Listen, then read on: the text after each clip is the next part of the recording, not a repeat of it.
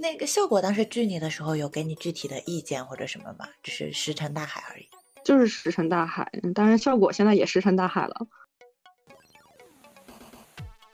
生病的前八年，或者有有几年，我真的觉得，现在回想过来，我当时真的职业是生病，兼职是学生。讲疾病是非常不好讲的，就是包括刘洋他讲自己的双向，他讲心理疾病也会放在这个专场最后面去讲。其实你冒犯的不是你自己，你冒犯的是双向情感障碍这个病，就是你想把它变得很愚蠢、很滑稽。我在想，就是大家把精神病人当成一个异常的、需要管控的对象的背面，其实也把自己架起来了。就这个跟女性主义的某些观点有点像。Hello，各位听众朋友们，大家好，欢迎收听空警效应。我们是一档关注精神心理健康的科普访谈类播客。我是节目主播小景，现在是精神病院住院部的医生。那本期节目我们邀请到四季老师，首先先麻烦四季老师给我们介绍一下自己吧。大家好，我叫李四季，是一个985岩壁选手，一个双向障碍十年亲历者，十八项脱口秀爱好者，不知名知乎答主、小红书博主和公众号写手。哇，我们播客今天来了好多人啊！这个梗我我应该就是做什么样的反馈？这就是让他冷 掉是可以的吗？可以，这是一个冷笑话。行。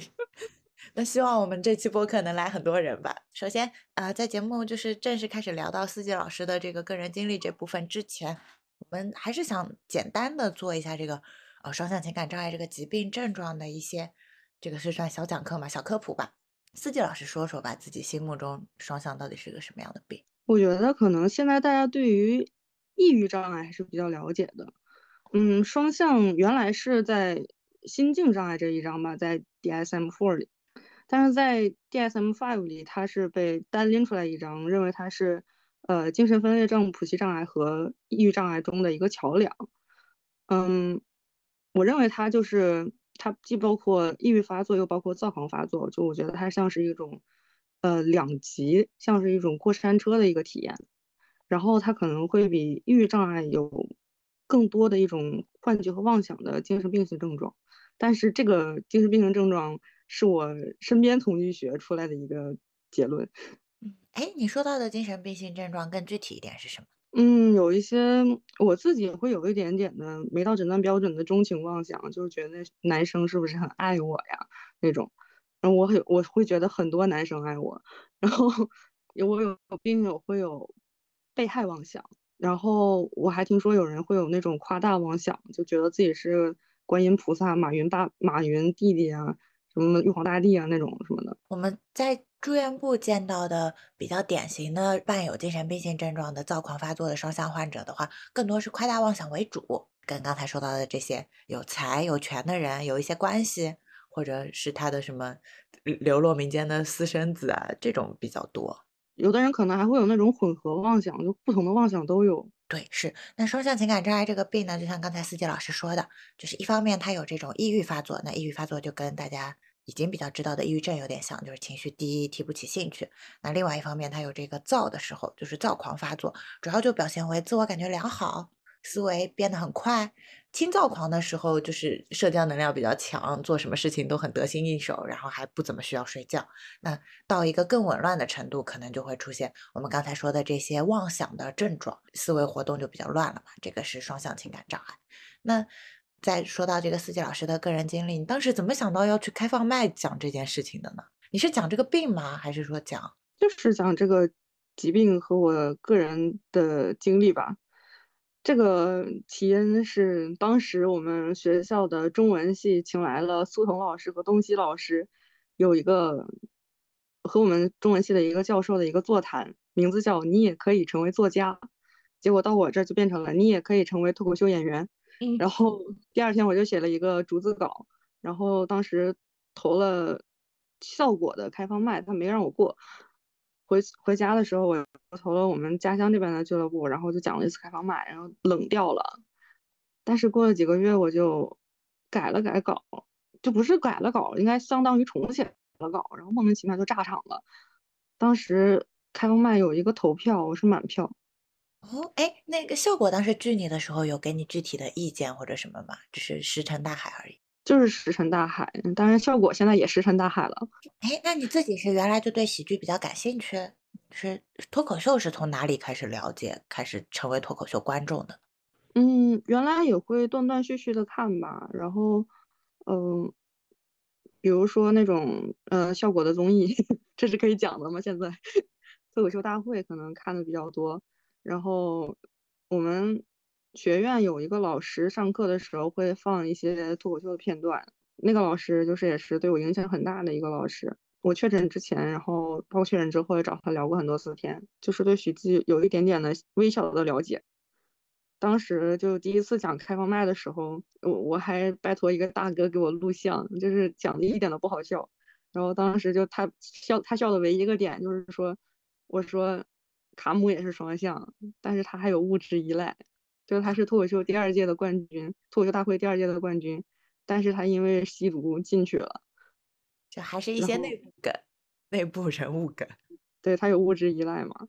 他你知道，就他就笑了这么一个点，就下场之后，那个大哥就告诉我，刘洋教主也是双向。然后当时我的反应就是啊，教主是谁？当时我对脱口秀这个领域其实了解还是比较的浅薄，但是后来就是慢慢就是接触了更多的消息，更多的信息。今年四月份的时候吧，就因为刘洋教主他在北京有脱口秀专场，身心俱疲。我看到介绍说他要讲双向，然后我就从广州坐了九个小时还是十个小时的高铁，就去看他的专场《伊卡洛斯和身心俱疲》。就是结束的时候，SD 我让他给我签了一个早日康复。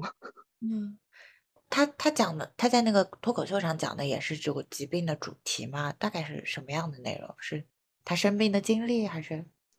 哦，他身心俱疲这个专场的主题就是，呃，身体和心理的疾病啊啊，就是很多的病，什么耳朵的囊肿啊，什么足弓过高导致的什么一些疾病，然后还有什么，然后还有就是他的双向，他得双向也有九年了，但是他没有去吃药，就是做心理咨询。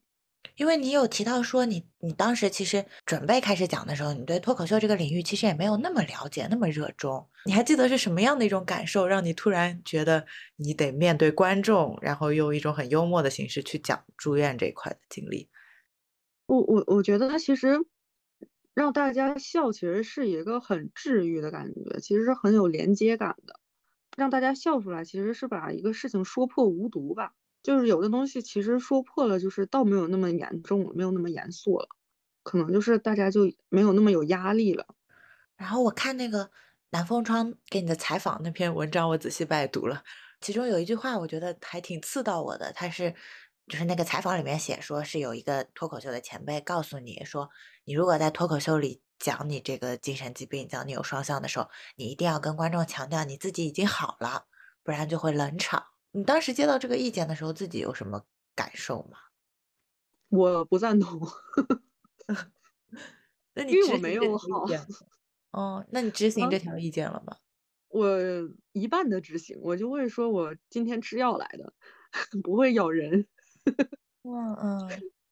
然后再加一个梗，缓和一下这个气氛。但是我不会说我好了。嗯。这样是骗人的，我不会说我好了。这个前辈是什么样的一个人啊？是脱口秀演员是吗？就大家都会这么说，因为讲疾病是非常不好讲的，就是包括刘洋他讲自己的双向，他讲心理疾病也会放在这个专场最后面去讲，他很怕这个东西会讲不好，可能，但是他也可能是从结构上来讲，他应该不会怕这个东西讲不好，他讲什么都能讲好，他已经讲九年脱口秀了。那好和不好是咋界定的？就是是会让观众觉得害怕，觉得我不该笑，是这种感觉吗？他们可能就就会觉得笑起来很缺德吧，就会觉得有点地狱笑话那种感觉吧。讲好了可能就是地狱笑话，讲不好就直接是地狱了。但是其实很多时候，嗯，现在有很多人其实愿意去讲自己疾病这一块了，就是不只是心理疾病。前一阵子有一个演员叫王十七，他把自己的那个专场《方兴未艾》传到了 B 站上，讲了很大一部分都是关于自己人工心脏的一个段子，包括自己进 ICU，然后还有一个演员叫黑灯嘛，他是一个盲人，他的专场所有的内容都是关于自己作为盲人的生活体验，就是纯地狱笑话。然后还有单立人有一个演员叫夏夏，我之前听过他的专场《焦虑青年》，大概有一半的内容是关于焦虑症的。然后包括呃宋万博的那个博博的那个。呃，天生非此的那个专场，它是触及到原生家庭的一些问题。其实大家是愿意剖开这些东西去讲的，因为其实，呃，单口喜剧或者说脱口秀的一个主题，它的一个出发点，最常见的四个主题就是难、怪、怕、蠢，就困难、奇怪、可怕、愚蠢。其实这些东西，就是跟我们。所谓的这些疾病啊，这些负面的东西就是相关的。其实我们去触碰这些东西是理所当然的。你觉得病属于哪一类呢？在难怪怕蠢里面，我觉得都有啊。蠢也有吗？我觉得蠢其实有时候也也有吧，可能就有的病，其实有的时候那些表现，有的时候是应该有有点蠢的。我我去讲那个躁狂，躁我去跟他们解释躁狂，因为大家都对抑郁有了解，但是对躁狂是没有认识的。然后我就说，嗯，抑郁就是 我不配活着，我要跳楼；躁狂就是这个楼我跳下去没事儿。就是说造狂可能有一些过度的乐观自信嘛。然后之后我原来那个段子。这块接的是我一个自杀未遂去住院的一个同学，他同病房有一个觉得自己是观音菩萨的夸大妄想的大姐，就那个就是跟我的关系比较远，就比较虚。虽然大家也可能笑，但是就是对我的感觉可能是不一样的。然后后来我就接成了我自己住院，马上就接。我前几天就躁狂发作了那种，我我就感觉特别有那种释放的感觉。就感觉真的是那种说破无毒，我也可以说这件事情了，就是非常的不一样。那参加那个南风窗的采访大概是在什么时间段？就是他写了一个文章，是叫《一个精神暴露患者的十年》，哎，那个标题我忘了。一一个精神暴露狂的十年悲喜剧。对，那个里面也就有写到你参加开放麦的事情。那是在那之后是吗？呃，精神暴露狂这个说法就是刘洋教主提出的。就我很喜欢他，他是我最喜欢的脱口秀演员，不止跟他的疾病有关系，跟他的表演风格有关系，我很喜欢他。那南风窗的采访大概是什么时候联系你的？他们是怎么找到你这个人的呀？这要从头说起了。去年八九月份的时候吧，我去蹭了我们学校心理学系的一门课，叫变态心理学。每个精神障碍都会有一个小组去展示做科普作业。当时那个有一个学弟，他是在。自杀那一节那个小组的，当时我听他们讨论，正好坐我后面一排，然后我就去跟他们聊了聊，我说我被危机干预过，然后就开始聊，然后后来加了微信，然后也唠了唠什么的。哎，这危机干预是啥啥时候的事？就是是什么事情呀？危机干预就是有一段消极的经历是吗？对，然后当时自己还闹停药，那个时候也不怎么看病了，就可能是。本来就是对坚持的问诊、看诊可能是没有一个概念，然后就是从广州那边上学回到家里来就没有坚持的去看病，甚至停诊了几个月。后来几件事情压在了一起，自己就很拖延，然后觉得就是没救了，然后就想自杀了。然后有一天盯着自己所有的药，就做到了早上六点半。但又一想，我都这么行为艺术了，我不吃点药是不是不应该呀？然后就吃了十片半，就自己知道就是这个剂量毫无关系，就什么用都没有，但是还是吃了，就想不能再多吃了，再吃就该洗胃了，或者就是都吃掉的话进 ICU，ICU 还挺贵的，有点太浪费家财了。哎呀，然后现在想这个很讽刺。因为我现在一天就要吃二十五片药，显得那个时候吃的就是非常小的剂量，就是什么用都没有。但 那二十五片不全是精神科药呀？我看我看了一下你那个治疗方案，它有一些是对症副作用的药，有一些可能是躯体方面的。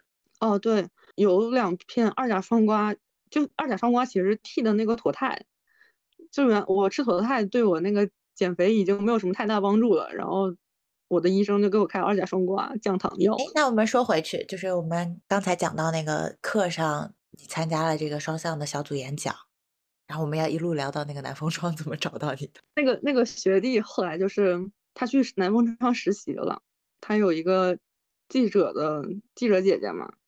然后就是正好做，是他们南风窗正好是做一个封面报道，就因为 Coco 离世，然后他们要做抑郁症的一个专题，一个封面专题，然后正好做一个系列，然后他有一个记者姐姐想做一个采访，然后就找人，然后他就推荐了我，大概是这么一个过程。然后后来他们那个视频部看到了这篇文章，觉得我这个经历比较有价值吧，可能。就也约我去做了一个叫后日谈的演讲。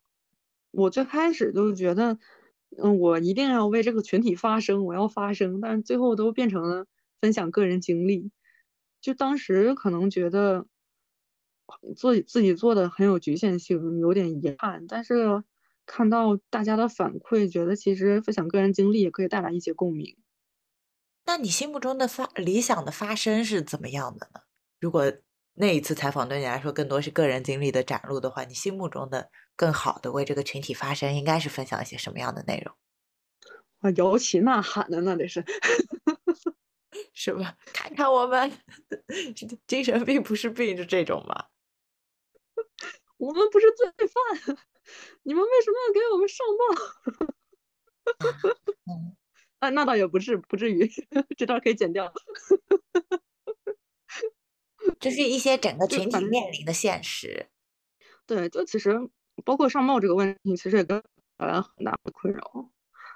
我插一嘴，介绍一下上报吧。双向情感障碍在我们国家其实跟那个精神分裂症一样，是属于重性的精神病性障碍。然后有六大类精神病，它是在这个呃社区管控，就疾病管控的这个。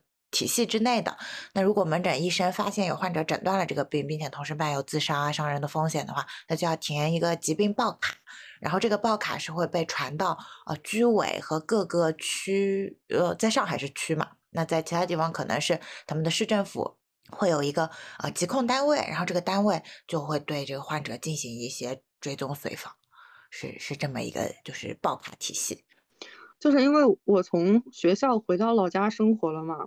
然后他们涉及到一个档案的一个流转，但是我们我住的这个小区是一个老破小，它其实是没有社区医生的，它只有社区干部，然后社区干部的素质还非常的差，他们口就是口无遮拦，就是嘴巴非常的不严，于是就是我们我们家非常不想让这些社区干部知道的太多，就不想把这个档案转过来。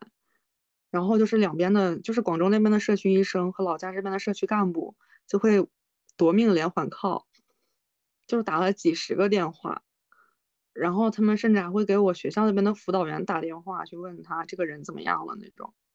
啊，嗯，那哎，其实后面就是两边的社区单位还是都知道你生病这个事情。是的，这个是被迫的，这一定会知道，就是因为我会填我的住址，我身份证的住址是他们是知道的。平常除了这个打电话，他们还会对你进行一些什么样的限制吗？呃，我的危险等级是零级，所以可能限制不多。那他们隔三差五就会打电话来确认，就是你有确认什么的，确认你有没有在吃药。原来在广州的时候，他们会就是随访，然后我也比较配合，但是就是非常不想让这边的社区知道关于我的消息，就是因为也住了很多年，比较知道他们的调性。真的不想配合这边的社区干部，我的医生其实想让我配合，但是情况真的就是这么个情况，就是配合不了。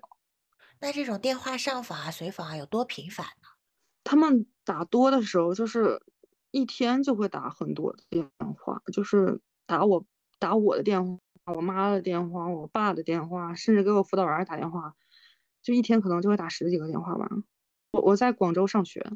哦，你在广州上学，就是是广州的社区医生会打电话给你的辅导员，他会给我的辅导员打电话，然后他会给我打微信电话，也会给我手机打电话。他们主要问些什么呢？现在就没办法接了。然后原来的时候可能就问吃不吃药啊什么的那种，然后就会问一些用药的信息，他们会登记。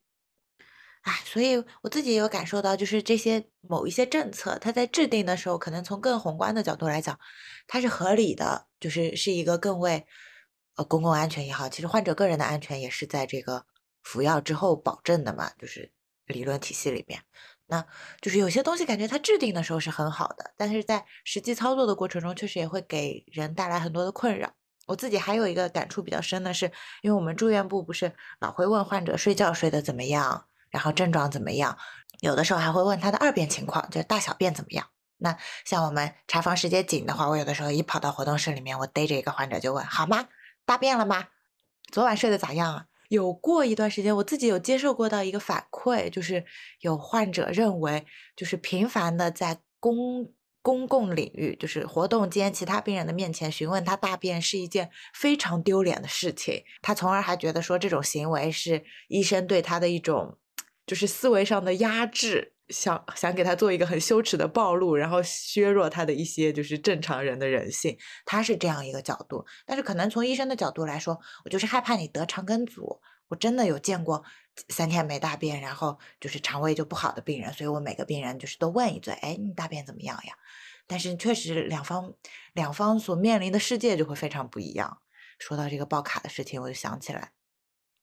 因为我现在在的社区医院，他也承担了一些这种报卡的要求和，就是领导会开会跟我们讲啊，什么样的情况你是一定要填这个报卡的，要是报卡没填了，我要怎么样的扣你的奖金？那这个东西对我来说就是一个任务。但是我真的填了这个卡以后，患者本人到底在面对什么？其实我自己都不是很清楚。就是后续其他结尾啊，呃，其他居委啊什么的会去对接的。我的医生之前因为上报这个问题被他的患者。举报到医务科过，这个是比较小的，但还有一次被患者的家属告上法庭，就因为上报。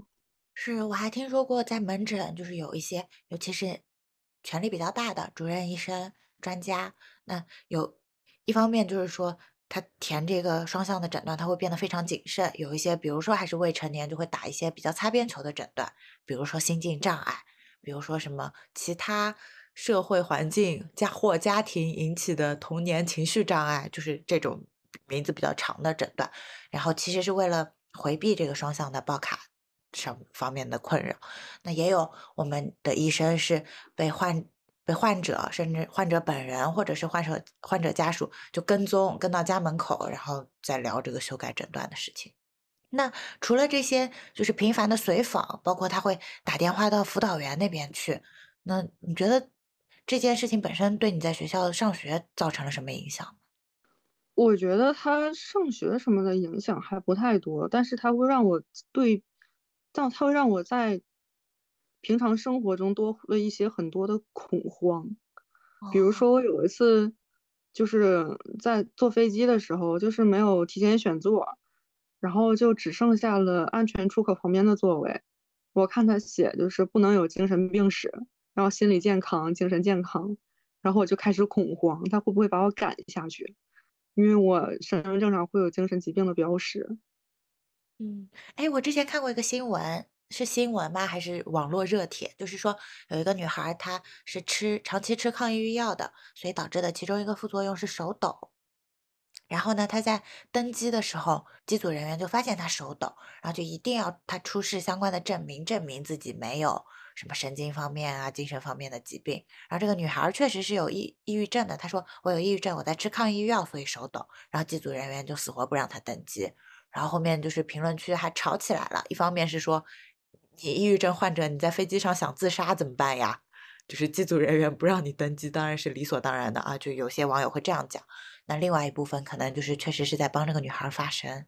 你自己有遇到过这种吗？确实被人发现是。被人发现可以这样讲吗？就是因为这个疾病的诊断，好像在生活中遇到了一些困难。就是这种公共场合的困难比较少，但是私域的话，私域的困难还是有一些。就是因为我们是有这个疾病的标签，然后有的时候就会被剥夺生气的权利。一旦我们在聊天里先生气，就会被鉴定为率先发病，我们必须心平气和的聊，哪怕对方阴阳怪气，哪怕对方在骂我，我都不可以还，我都不可以就是就我不可以骂回去。一旦我骂回去，他们就会觉得哇你躁狂了，哇你犯病了那种。是什么人啊？身边的人还是网友？就是有一个是见过一次面的一个脱口秀爱好者，然后有一个是在公众号后台的一个病人。嗯，我把那个就是那个病人骂了一堆之后取关了，他就不想让我回复，然后后来他又偷偷关注了，我就把他拉黑了。他是我公众号唯一一个被我拉黑的人。他自己也是患者是吧？对，是跟我一个医生的患者。啊，那他还做这种症状学上的攻击吗？对他会说，就你怎么这么敏感呢？那种他就会就做这种事情。嗯，哎，那我们刚才等于刚才聊到的，其实是别人心目中就是你这些愤怒的情绪，好像和躁狂发作的症状他们是分不清的。那你自己的感受上呢？你什么时候会觉得你只是针对某件事情生气？什么时候你会觉得，哎，我我的激惹性好像提高了？会不会有一些情绪上的波动？就你自己是怎么去鉴定这个事情的呢？我感觉吃药之后其实好很多了，这个是真的。躁狂的时候，就像脑子里有一个灯忽然亮起来了一样，是有那种感觉的。尤其是那种兴奋时候的躁狂，真的像脑子里有个灯亮起来了一样。就有的时候可能就一天都不睡觉，还很嗨，到处跟人说话，到处找人聊天。之前提到过的那个在课上给我们放脱口秀片段的那个老师，他回了我微信，然后我就到处的说老师真好啊。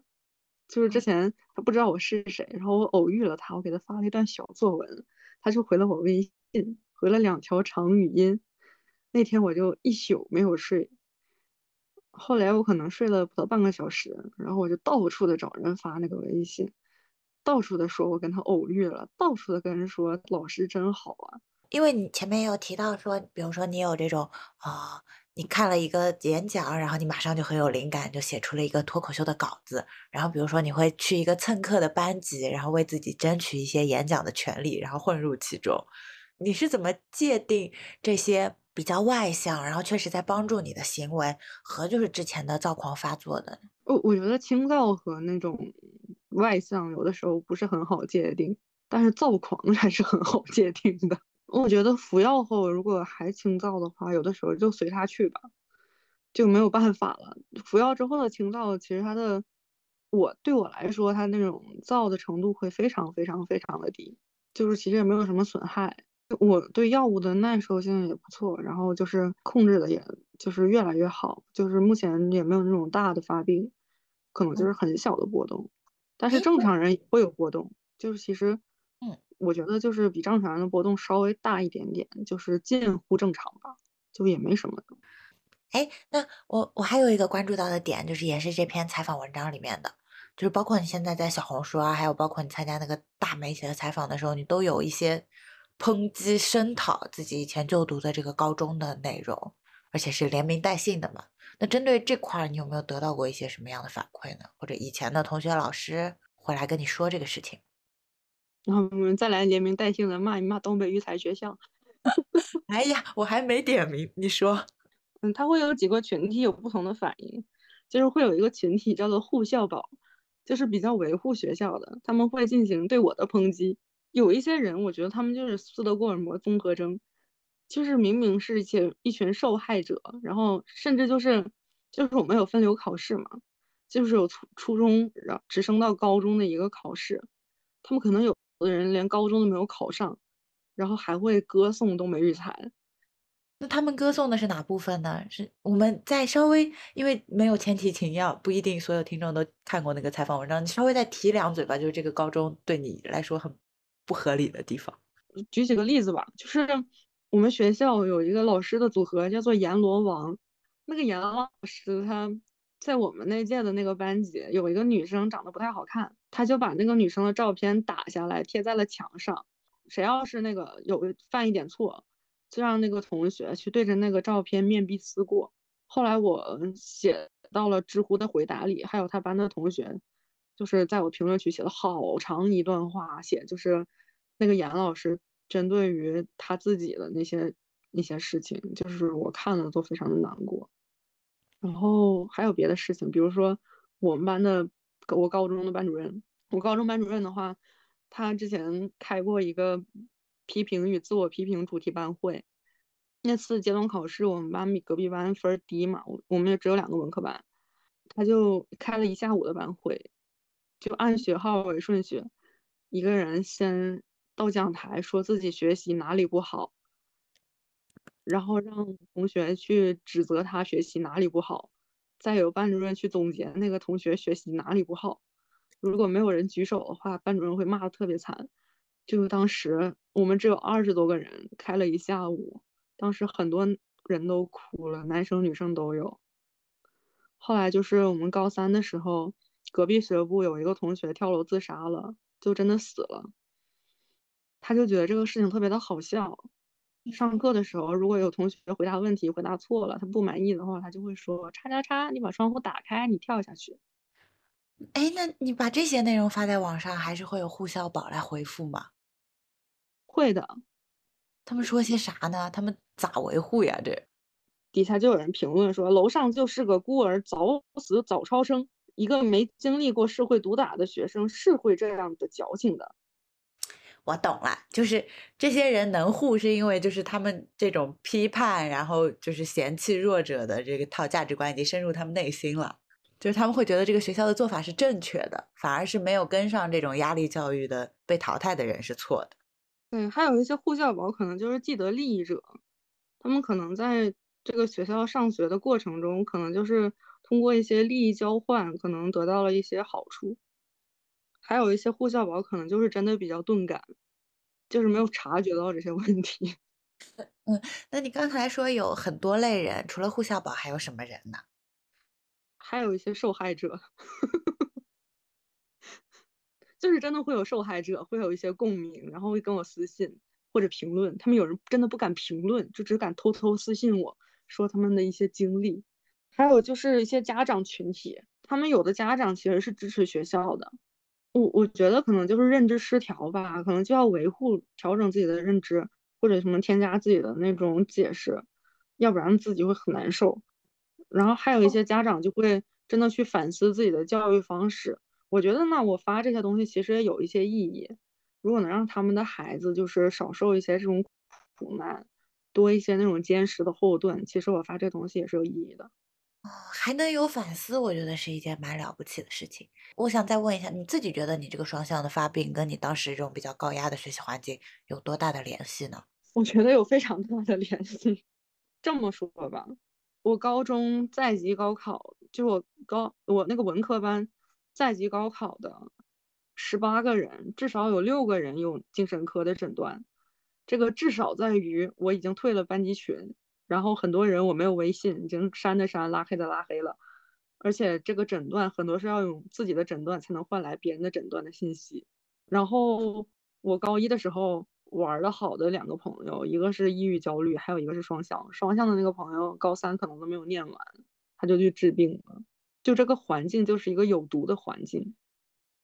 但是说说回来，我不是替你学校说话啊，就是我最近有一个感悟，就是大家会很习惯，就大家已经可以把有毒的、很高压的这种学校环境跟精神疾病联系到一起了。但是你刚才说，哎，你刚才说的那个发病率是多少来着？十个人里面有十八个，里面有六个。但是对于我们那个年代，它其实已经是一个很很夸张的数据了。但是我自己上大学，尤其我读了精神病学以后，我会感觉到我周围有病的人实在是太多了。就是我感觉现在这个大环境其实还是挺有问题的，所以不光光是比如说一个压力很大的学校小环境在影响大家的生理健康，啊心理健康，同时你不是也提到说别人到底有没有被诊断这件事情，其实是要用你自己的诊断去换的，所以对。对，所以其实不是很多人都愿意讨论这件事情，但是尤其比如说像我做了精神科医生，或者我做了这方面的播客博主，然后。名声在外了之后，会接到很多类似的商量，所以甚至在一个我们看起来没有什么的好的学校，就是看起来还比较温吞的学校，就是某一些整个社会的竞争压力也是弥漫在那里，会让人家会让人得一些心理方面的疾病的。我觉得就是每个学校的问题是不一样的，就是我之前也采访过，呃，我们我的中学和大学的校友，他去云南一个县中去支教。就是他那里有他那里的问题，我们这里有我们这里的问题。他那里的问题就是，他首先就没有一个可以治疗的医疗环境，他们如果想看病都看不了。很多人就是从村镇过来，是第一次来县城，村镇甚至甚至可能就是那种医疗所吧，可能那根本就没有精神科呀，就是老师什么的可能也没有那么重视吧。他们那里的问题可能就是义务教育和素质教育之争啊，嗯，那所以换句话说，其实十八个人里面能有六个人被能诊断成精神心理疾病，还是说明其实精神心理疾病的这个诊断谱系稍微普及了一点，就大家至少还有获得诊断，然后获得药物干预治药物治疗干预的机会，虽然很不好，这个比例很不好。对，但其实很多人也放弃了治疗，因为不是所有人都能遇到一个合适的、匹配的好医生。这在中国是一个很残酷的现状，大家可能只能拿到诊断，而不能进行治疗。对，而且就是被诊断了这个病以后，这个病到底是什么？你要怎么相处？周围人是怎么看你的？你要就是你要如何现在开始进行自我管理，或者你的家属应该做什么？学校到底应该做什么？其实这方面的指南都是缺失的。对，所以你前面在说，你觉得你没有做发声，然后没想到个人经历原来也有帮助。其实我觉得分享个人经历就真的很有帮助。像你看，你自己就会 relate 到刘洋教主嘛，你会觉得，哎，他也有这个病，但是他现在挺好的。但像他如果单做心理咨询的话，我觉得他已经花费了很多钱了。嗯。这其实是一个很贵的路线，然后如果其实去精神科治疗的话，可能就相对于更经济一点吧。对，但比较比较粗暴嘛。你可能会提到说，你的门诊就诊经历相对来说是比较好的，是因为你的医生也会对你进行一些说明啊，甚至是开玩笑啊，甚至是有一点朋友关系在里面。但是可能大多数的公立医院门诊就是看了人就马上下一个了，因为负担太重了。所以回过头看我之前那个。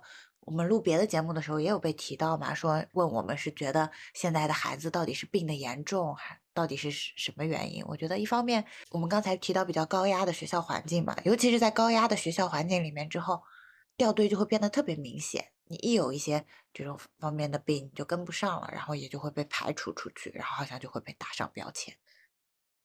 那除了这个学校的内容，你平常分享自己疾病的内容，你之前有提到说，在这个垂类。把这个号养成了以后，后台私信或者其他联系你的会有一些求助吗？大概分为两类吧，有的就是单纯的就医方面的一些咨询，有的还有一些情感方面、情绪方面的连接。就是就医方面的咨询，可能就是问一下啊，怎么找医院啊，怎么找医生啊，甚至怎么挂号啊，一些比较细致的问题。然后情感情绪的话，可能就更私人化一点。那你一般都是推荐他们怎么找医院和找医生的呢？如果是在广州。可能我比较熟，可能就会推荐他们去我看病的医院，或者是那种警卫中心啊什么的。找医生的话，我我我可能找医找医生，我觉得其实你会指名道姓跟他们说，你觉得哪个医生比较好，或者不常这样做。我因为我觉得其实大家的那种年龄相仿，然后学历教育也相仿，其实治疗方案其实大同小异。药就那么多，病也差不多。其实可能大家的批啊，大家的治疗方案其实差不了太多，可能人文关怀会差一些。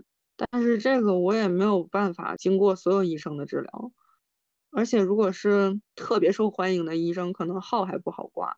这个东西有利有弊吧。你刚才说还有另外一类情感上面的，主要是什么样的内容？嗯，他们有的人可能会告诉我，就说他们。就有很多人会告诉我，也不是很多，他们有一些人会告诉我，嗯，比如说看到我写的东西，他们看到了一些希望了，没有那么绝望了。当然，这个有的时候跟那个就医咨询是掺和在一起的，可能咨询完之后就说谢谢你，让我们不那么绝望了，谢谢你那种感觉。有一个妻子，就是她的丈夫是双向患者，嗯，然后她丈夫住了七次院。住完院他就出去就好了嘛，然后好了他就不想吃药，一断药就开始一断药过一阵就受刺激，一受刺激就发作，一发作就得强制入院，被好几个人绑着才能入院，然后就住院，住院然后好了，好了就受刺激，就那么循环，然后住了七次院，然后这个妻子非常的绝望，然后他说看到我的分享就看到了一点希望那种，我记得很清楚。还有公众号后台有一个姐妹，然后就说，就是希望我会被更多人看到。他，然后他希望我的文字更细致一点，就反正就是，他是说希望我像史铁生一样，嗯，有点捧杀我。写作上的指导性意见吧，还有这种。对，因为他我买了史铁生的书。嗯，他歌颂史铁生的是哪部分？就是这种对生死的很深刻的思考，是吗？对，我是文鹏，但是确实，说到这里，我真的觉得，我我觉得真的，我可能。我生病的前八年，或者有有几年，我真的觉得，现在回想过来，我当时真的职业是生病，兼职是学生，就是一直在生病的一个状态。哎，那回过头来，你你会觉得说，如果高中的那个时候能被放在一个什么样的环境里，或者在你生病的更早的阶段，能有一个怎么样的干预，好像是会更好的。其实我到现在也没有想清楚，我中学去治病是不是一个好事？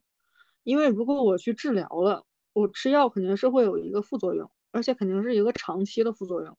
我能不能好好学习，这其实是要打问号的。就是我带着病还是带着药，哪个学习更好，我也不知道。我其实到现在，我可能还是会更功利的想我要学习好，而不是我要健康。嗯，那你有做过这个观察实验吗？就是你回顾你自己的阶段，你觉得带着病更好，还是带着药更好？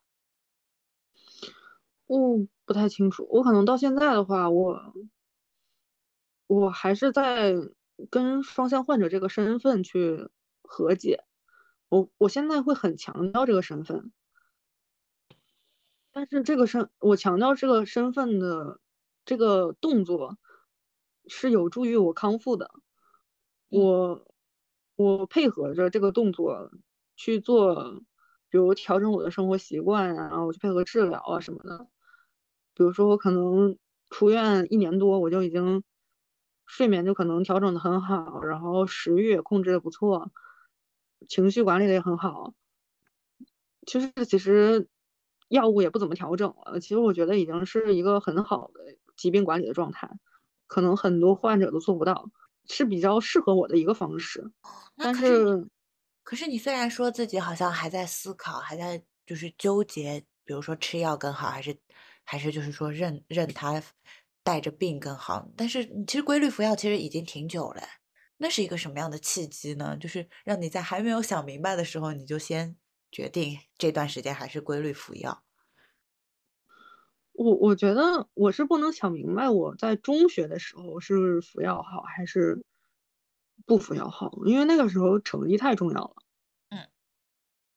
现在的话，其实就放着也没有关系，就狗几年就狗几年吧。那个时候可能，我我觉得是困在社会的这个评价体系中，我是没有办法挣脱的。你自己中学的时候成绩怎么样？其实有一点漂浮不定，但是高考的时候考的还不错，是班级第三。那如果就是现在我们面前有一个小朋友吧，不管是初中生还是高中生，他是有这种情绪方面的困扰的，你会对他的他本人或者他的家长有什么样的建议呢？能从你经历中吸取的？我肯定是会建议他服药，早治疗、早干预、早好。你自己那个时候是没有吃药，那个时候我都没有看病，我是在二一年的时候才第一次去看病。但那个时候，比如说燥的时候和抑郁的时候，就还挺明显的，就我们最刚开始介绍的这些症状。其实现在回想，那个时候真的就是职业患者了，就基本没有不发病的时候了。到最后，基本不是抑郁就是燥，有的时候还混合发作什么的，也也会建议身边的人去看病吧。包括就是我有一个。我有一个师姐，就是另一个大学老师，当时是他建议我去看病，就是我们有他有一个平台，就是算是那种积极心理学，就是记每天三件好事儿的那种嘛。然后当时他看我把每天三件好事儿记成了那个症状备忘录，然后他就就撺掇我去看病。就是他是中科院心理研究所的博士，但是他是学社会心理学方向的。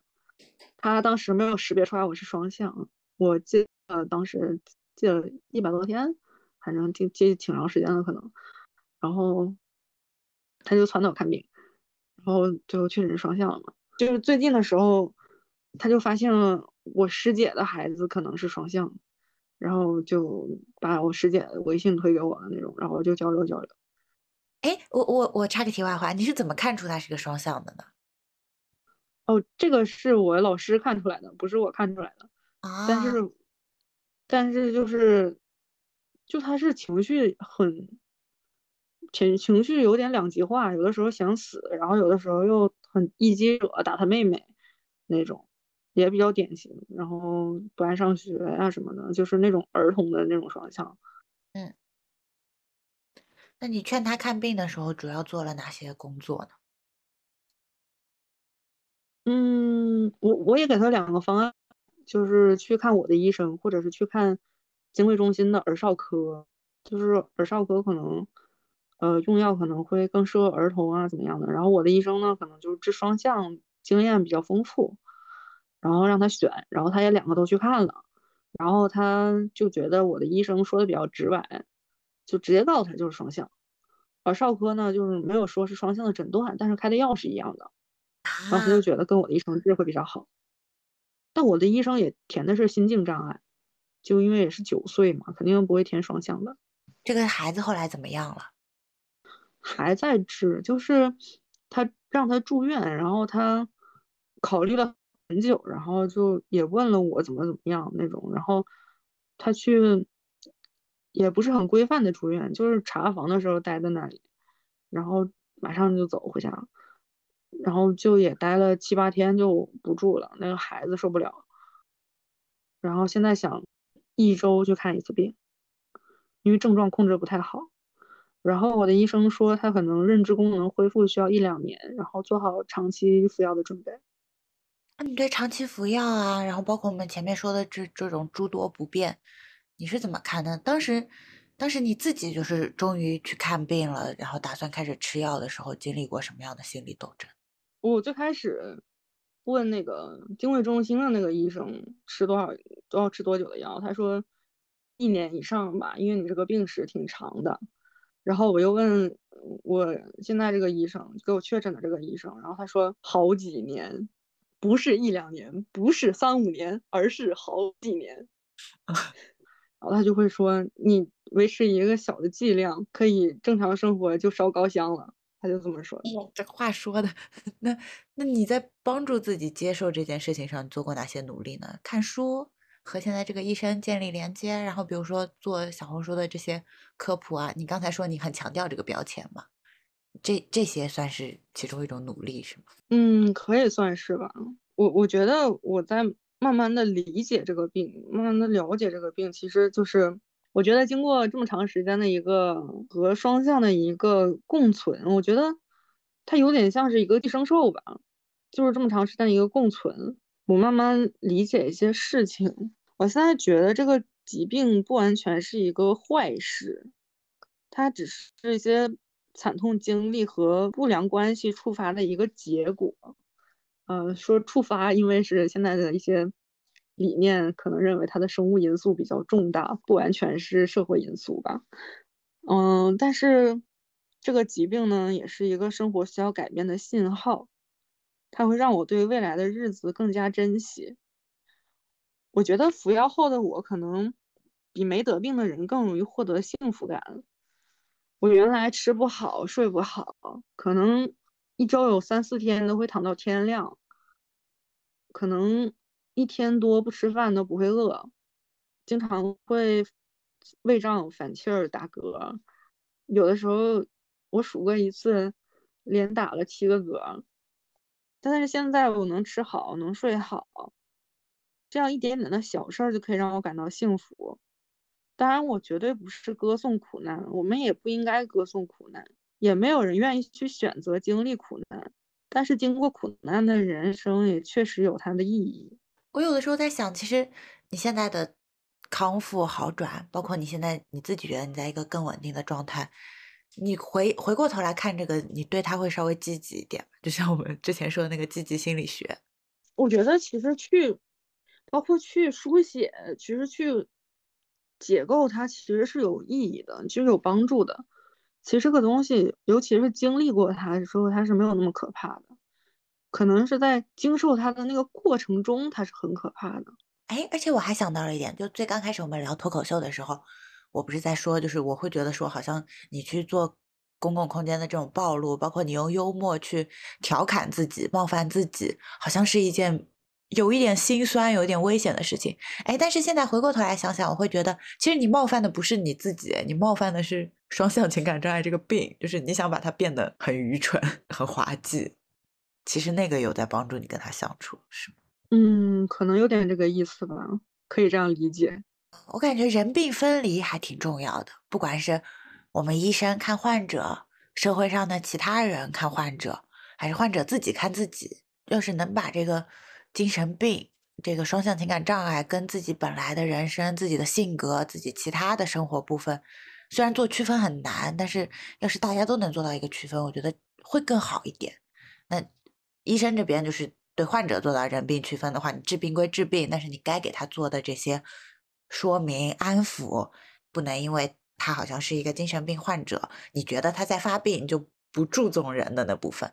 那对我们其他更多的社会上的人来说也是这样，就算朋友啊，周围的比如说学生，自己的学生，然后自己工作上的同事，自己的同学有这方面的疾病，也不要因此贴一些标签什么。然后我觉得患者自己很重要的一点也是不要给自己贴标签。我之前我非常喜欢说的一句话就是，很多人会有的时候就会，包括我自己有的时候也会想死。然后很多人有的时候就会说想死这个事情。包括最近公众号后台有一个朋友，有一个读者朋友，就是也有点在想死的边缘试探。他甚至就是上天台，真的真的去试探了。我就会一直强调。想死这个事情是症状的表现，这个是症状带给你的想法，而不是你本人自己的想法。我们不应该让症状吞噬你你的本人，吞噬你自己。我们要去求救，我们可能要去设立几个安全阀，无论什么时候都能拖住自己的人，去建立一些社会支持，去拯救自己。我想说的更泛一点，就是其实像四季现在在面临的这个精神心理方面的问题，其实很多不患病的人。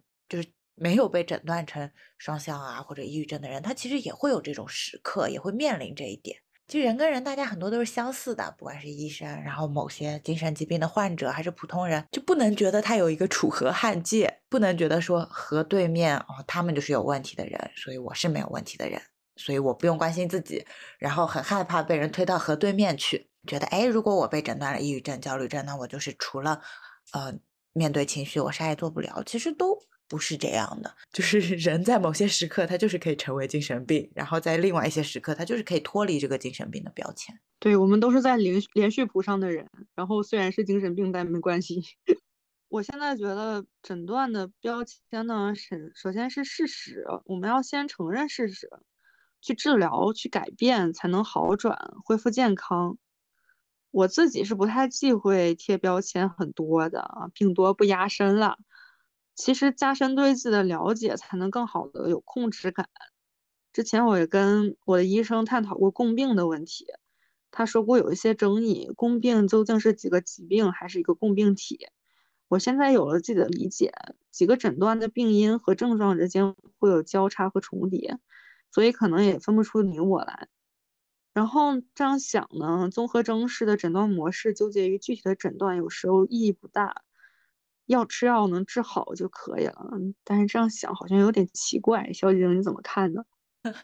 就突然变得这么官方，就是你你说的这个我还挺有感触的，因为我们最刚开始有介绍，你自己也说了嘛，其实双向这个病现在好像变成了一个分裂症和其他心境障碍的桥梁。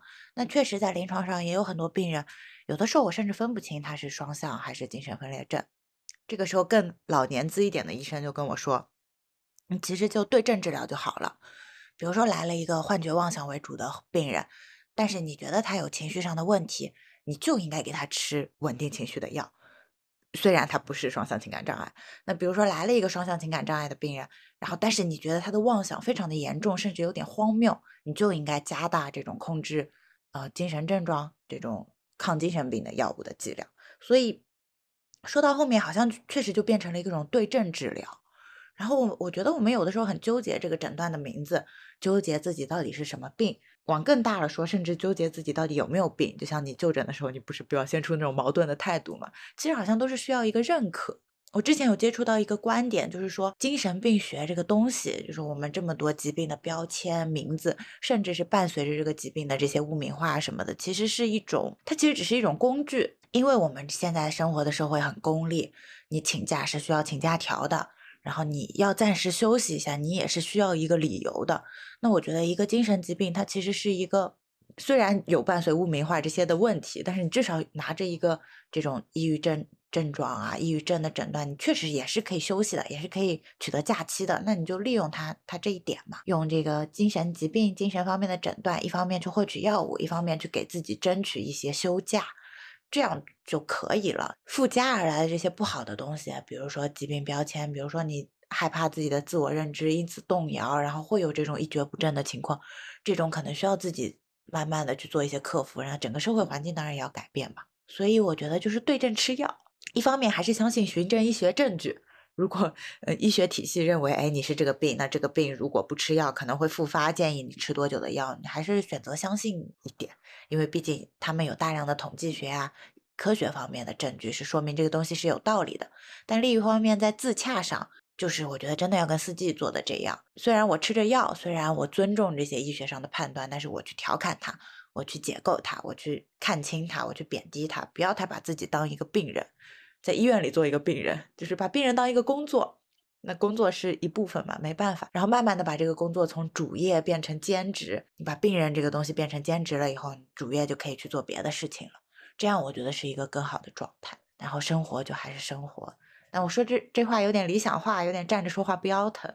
但是我其实挺希望大家都能达到这个状态。然后呢，今天我们主要聊的其实是双向情感障碍这个病嘛。没有说到他的中性精神病障碍，可能有些人 会听起来觉得事不关己。然后我还想强调一点呢，就是说，就算你觉得自己好像是一个完全跟精神疾病不挂钩的健康的人，我觉得也要在比较更早的阶段做到一些对自己情绪的觉察，对自我的照顾。还是希望大家都过得更好。虽然哎，我希望大家过得更好，但是我说出来这话好像有点爹味，就是有点说你们每一个正常人，我不是这意思。我就觉得。大家多多少少都有点不正常，就也不要太当回事儿。那另外一个方面角度来讲，就算是你觉得自己很不正常，其实无非你也就是个正常人嘛。我觉得人就就这样，都这样。然后希望大家都能 开心快乐，也不一定要开心快乐，就按着自己比较舒服的一个情绪模式、一个发展方式，就是好好的活下去。这样结尾可以不？司机老师还有啥要说的吗？那个精神病房也会迎来清晨，也是这么说的。大家都是在边界线上的人。我我之前看一部韩剧，就是精神病房也会迎来清晨，然后他也有相似的观点，就是说精神障精神障碍患者也不是罪犯啊什么的。我其实感触也挺深的。有的时候就是大家也会把我们当成异类，包括他也会说，就是精神障碍可能是所有人都会得的病。确实也是，可能大家都有一定概率会遇到困难，可都可能得病。然后他也会说，我们都是在边界线上的人，我们可能正常和不正常的那个那条线是很模糊的。但是同样，正常也也是不正常，不正常也是正常，不正常也没关系，就是这样吧。然后我我稍微补充一点吧，我在想，就是大家把精神病人当成一个异常的需要管控的对象的背面，其实也把自己架起来了。就这个跟女性主义的某些观点有点像，就是说，哎，男性在迫害女性，把女性赶回家庭的过程中，其实加重了自己身上这种啊劳动力啊，然后创造财富的这种负担，就是他们也没得到想象中那么多的好处，所以一些女性主义学家会劝男性也觉醒一些，就是这方面的平权意识。就是我想沿用也不是沿用，就是我觉得在我们精神心理健康的领域，其实你可以套用这一套体系。就是说，我们正常人在去歧视精神病人或者和病人做一个区隔的时候，你其实把自己架到了一个位置，你把自己变成了一个社会很渴望的一种生产力工具，就是情绪完全不波动，你永远是很健康的，你不需要这种精神健康的干预，你睡眠没问题，你每天早上起来就是工作啊，下班就是开心，然后去消费，去创造价值。其实，呃，这个二元论做的太明显了，以后对任何人都没有好处，对情绪有困扰的人也没有好处。那对。对一些其他的，不管是孩子还是什么样，也都没有好处。就像我们中间有一段提到这个，呃，四季在的这个学校的问题一样，就是当你这一整个话语体系变得特别严格、特别有问题的时候，有些人他只能斯德哥尔摩，有些人他站出来发声反抗，有些人在我们看来就是他是愚蠢的，但是真正获利的可能真的只有小部分既得利益者。那剩下来的更多可能自己明明已经被压迫了，还浑然不知，还在赞美某一套不正、不太正确的逻辑。那一方面是在我们自己的生活中，如果你是一个比较健康的人，你不要去歧视这些有精神疾病的人，觉得他们是矫情啊怎么样？另外一方面就是对自己也多一些觉察，多多照顾一下自己，不要把这个边界线分得那么清楚。这种极端的看法就是。导致一种完美主义人格啊，导致一些精神疾病啊、心理压抑的成因之一。那我们今天节目差不多就到这儿。好呀。呀，开开心的，那我来练结束语。那以上就是我们这一期节目啦，欢迎各位听众朋友们在评论区留下你的感想，分享你对本期节目的看法。有愿意参加录制对谈的，也可以在各个平台私信联系我们。如果你对接下来的节目感兴趣，可以在小宇宙、苹果播客等声音平台订阅我们空警效应，也可以在微信搜索“空警”拼音下划线零三幺零，加入我们的听友群继续聊天哦。那我们就下期节目再见，拜拜。